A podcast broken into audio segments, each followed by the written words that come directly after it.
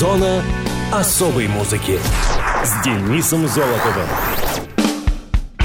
Привет, это Денис Золотов. Вы в зоне особой музыки. Всех поздравляю с Днем Защитника Отечества. Но это не единственное событие, произошедшее в эти дни. Бразильский карнавал в Рио-де-Жанейро — одно из ярчайших событий во всем мире. Целый год полным ходом идет подготовка, а в создании декораций, нарядов, будоражащих умы и воображение, принимают участие именитые дизайнеры и кутюрье. Все участники, гости фестиваля смогут погрузиться в необычную атмосферу феерических танцев.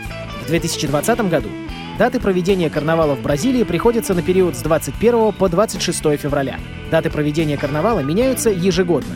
Это происходит потому, что они связаны с определенным календарным периодом — Великим постом. Действие в Бразилии всегда начинается в субботу, предшествующую его началу.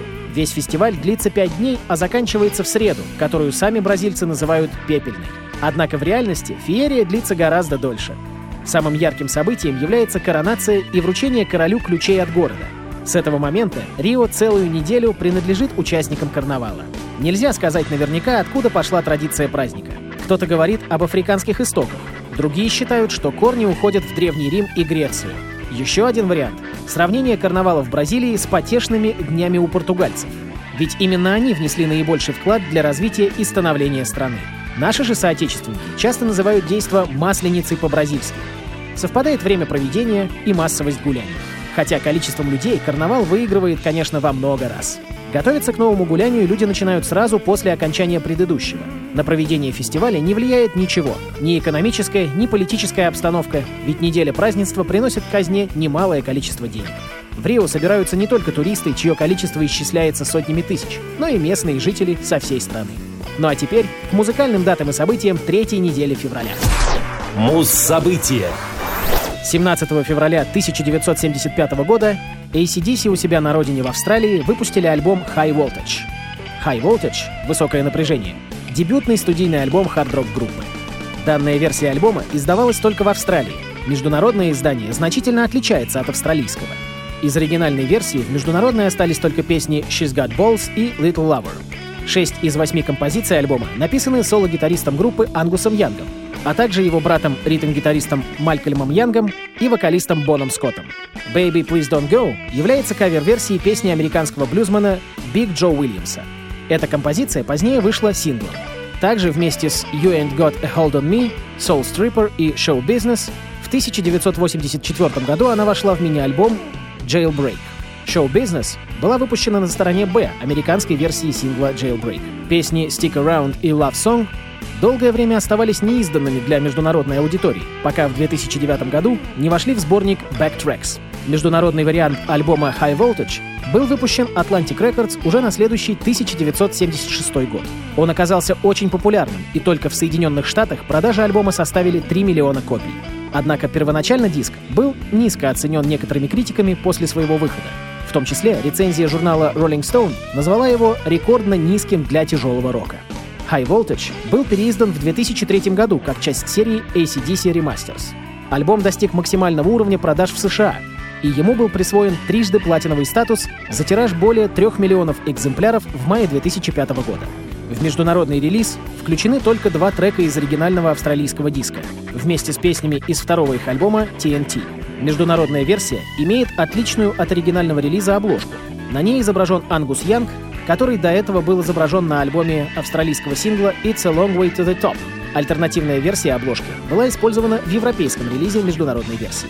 Оригинальная версия песни High Voltage длиннее, чем международная, и заканчивается длинной гитарной партией, за которой следует один удар малого барабана. Песня заняла 48 место в UK Singles Chart в 80 году. Это девятый и последний трек на международной версии. High Voltage был также выпущен как сингл в Британии и прочих странах Европы в 76-м. Эта песня является одной из самых популярных. Она вошла в пять официальных концертных альбомов ACDC. Live from the Atlantic Studios, If You Want Blood, You've Got It, Let There Be Rock, The Movie в исполнении Бона Скотта и ACDC Live 92 -го года в коллекционном издании в исполнении Брайана Джонсона. В 2010 году, во время турне к пластинке Black Ice, во время исполнения песни хором на экранах, стоящих на сцене, демонстрировались изображения Бона Скотта в память о 30-летии со дня его смерти. Давайте ее и поставим. ACDC, песня High Voltage с одноименного альбома.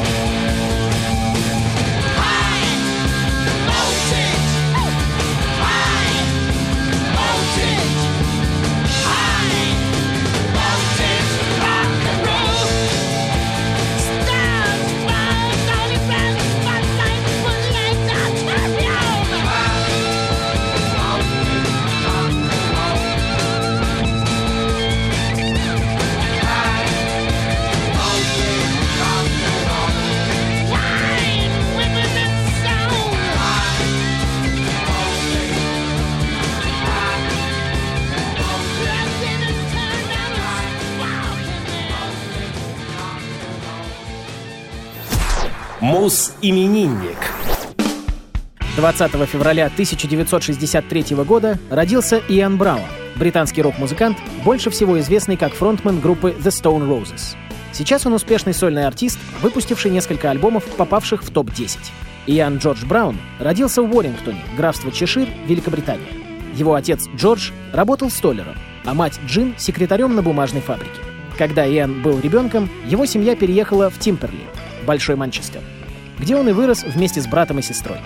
Он увлекался карате и восхищался Мохаммедом Али, Брюсом Ли и Джорджем Бестом.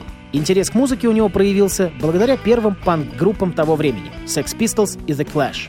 Браун присутствовал при записи песни «Bank Robber» на сессии The Clash в Манчестере в 1980 году. В 1983 Иэн присоединился к группе The Patrol в качестве бас-гитариста, а когда она распалась, стал вокалистом The Stone Roses. Пятый сольный альбом Брауна «Dolphins Were Monkeys» был вдохновлен визитом в Британский музей естествознания. Согласно его теории, дельфины действительно произошли от приматов. Браун убежден, что в годы Второй мировой войны икона растафарианства эфиопский император Хайле Селасия захоронил ковчег Завета в подвале одной из британских церквей в 20 милях от Гриннака. Браун ненавидит рок-звезд и общается в основном с простыми людьми. Он по-прежнему берет билеты только в сектор стоячих мест, когда идет болеть за Манчестер Юнайтед. Яна уважают все преступные группировки Манчестера. Ему постоянно предлагают бесплатные наркотики, автоматы Калашникова и однажды даже пытались подарить танк. И все исключительно за то, что он сохранил близость к народу. После успеха первого альбома Иэн Браун раздал около 30 тысяч фунтов группам помощи бездомных, армии спасения, хостелам и детским домам. Во время разгара профсоюзной борьбы шахтеров в 80-е годы музыкант был членом в начале социалистической рабочей, а затем рабочей революционной партии. В 1998 году Брауна обвинили в гомофобии. Он заявил, что именно гомосексуализм явился причиной насилия в истории, приведя в пример Грецию, Рим и нацистскую Германию. В действительности он имел в виду, что вожди этих культур так притесняли геев именно потому, что сами и были скрытыми гомосексуалистами. Он получил письмо поддержки от профессора из Ньюкасла, в котором тот подтверждал, что в историческом смысле Браун был совершенно прав. В 1998 году за дебош на борту самолета Брауна приговорили к двум месяцам в Ways, самый известный из манчестерских тюрем. Он утверждает, что, цитата, «там наркоты видел больше, чем в диско-клубе «Асьенда». В тюрьме Иэн притворился мусульманином, потому что, опять же цитирую, это был единственный способ получить куриное мясо. Противном случае тебе приносили пирожки, а там неизвестно, что в них. Последний альбом музыканта, Ripples, вышел 1 февраля 2019 года, спустя 10 лет после предыдущего релиза. А в эфире Радио ВОЗ «I Wanna Be Adored» исполняют The Stone Roses и Иэн Браун.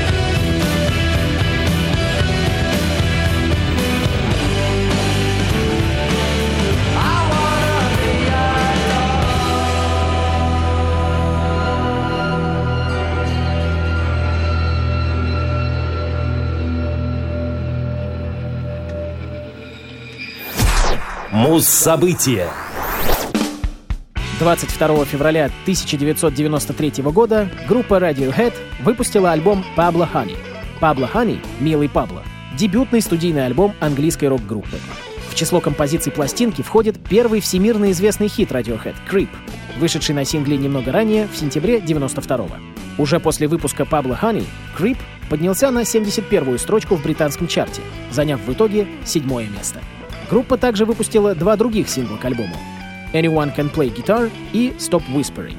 Альбом в целом получил благоприятные отзывы от различных музыкальных изданий, но был также подвергнут критике из-за своего производного гранж-звучания — и из-за наличия слаборазвитых песен, что очень часто преподносит альбом в негативном свете по сравнению с другими релизами группы. После длительного периода, с того времени как будущие участники коллектива учились в институте, группа On a Friday была вновь созвана для выступлений на одной из сцен в Оксфорде с серией демозаписей в начале 90-х годов. Хорошая посещаемость концертов позволила участникам малоизвестного музыкального коллектива подписать наконец-таки профессиональный контракт. Первый официальный релиз группы, уже известный под названием Radiohead, состоялся под лейблом Capitol Records. Это был мини-альбом Drill, Дрель, спродюсированный Крисом Хаффордом и продававшийся весьма неплохо. Для своего дебютного диска группа доверилась продюсерским навыкам Шона Слейда и Пола Колдери из Массачусетса которые в свое время были ответственны за запись альбомов Dinosaur Jr. и Buffalo Tom, чьими почитателями, как и многих других коллективов, являлись Radiohead. За несколько месяцев до выпуска группа выпустила свой дебютный сингл «Creep». По словам Колина Гринвуда, басиста группы, «Creep» был написан певцом, ритм-гитаристом Томом Йорком где-то в конце 80-х, в то время, когда он учился в университете Эксетера, с другими членами группы, которые восприняли песню с большим энтузиазмом, что послужило поводом совместной работы над музыкой. Тем не менее, песня не была включена ни в их домозаписи, ни в концертные трек-листы, в то время как другая композиция молодых музыкантов «Inside My Head», которая позже была выпущена в качестве B-side Creep, считалась основным кандидатом на главный сингл группы. Сессии записи альбома были завершены очень быстро, так как коллектив играл большинство песен с новой пластинки в течение нескольких лет. Однако то, что в конечном итоге осталось на Pablo Honey, представляет собой лишь часть из этих записей в период существования группы On a Friday. Альбом был позже описан музыкантами как «наши лучшие хиты как недописанные группы с гладкими звуковыми текстурами, гимновым вокалом и шумами гитарных стен». Несмотря на это, песня «Prove Yourself», из-за которой группа исключила Drill из возможного появления на своем альбоме, появляется вновь на других записях. Песни «You» и «Thinking About You», так же как «Prove Yourself», были перезаписаны для новых версий. Название Пабло Хани представляет собой аллюзию на телефонный розыгрыш американской пранк-группировки Jerky Boys, небольшой отрывок из которого был засэмплирован группой в песне How Do You, а в зоне особой музыки Radiohead и очень известная их композиция Creep.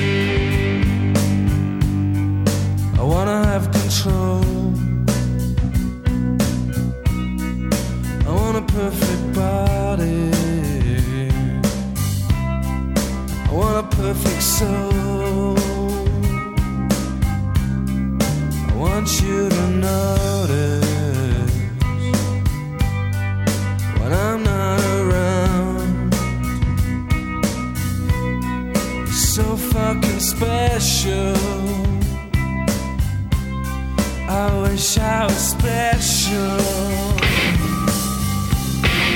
but I'm a creep.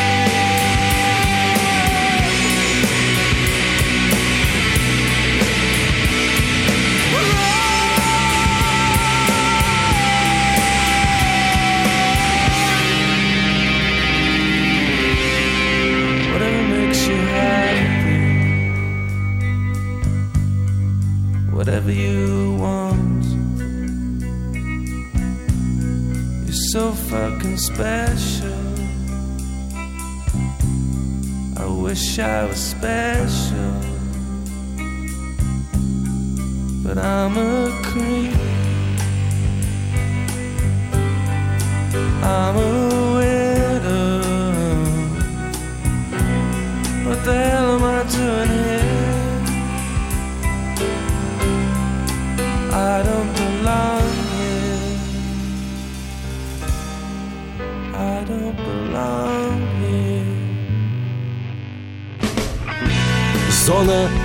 Особой музыки с Денисом Золотовым. Хочешь услышать о своем любимом исполнителе? Записывай адрес зона дефис музона собака яндекс.ру. А на сегодня все. Счастливо.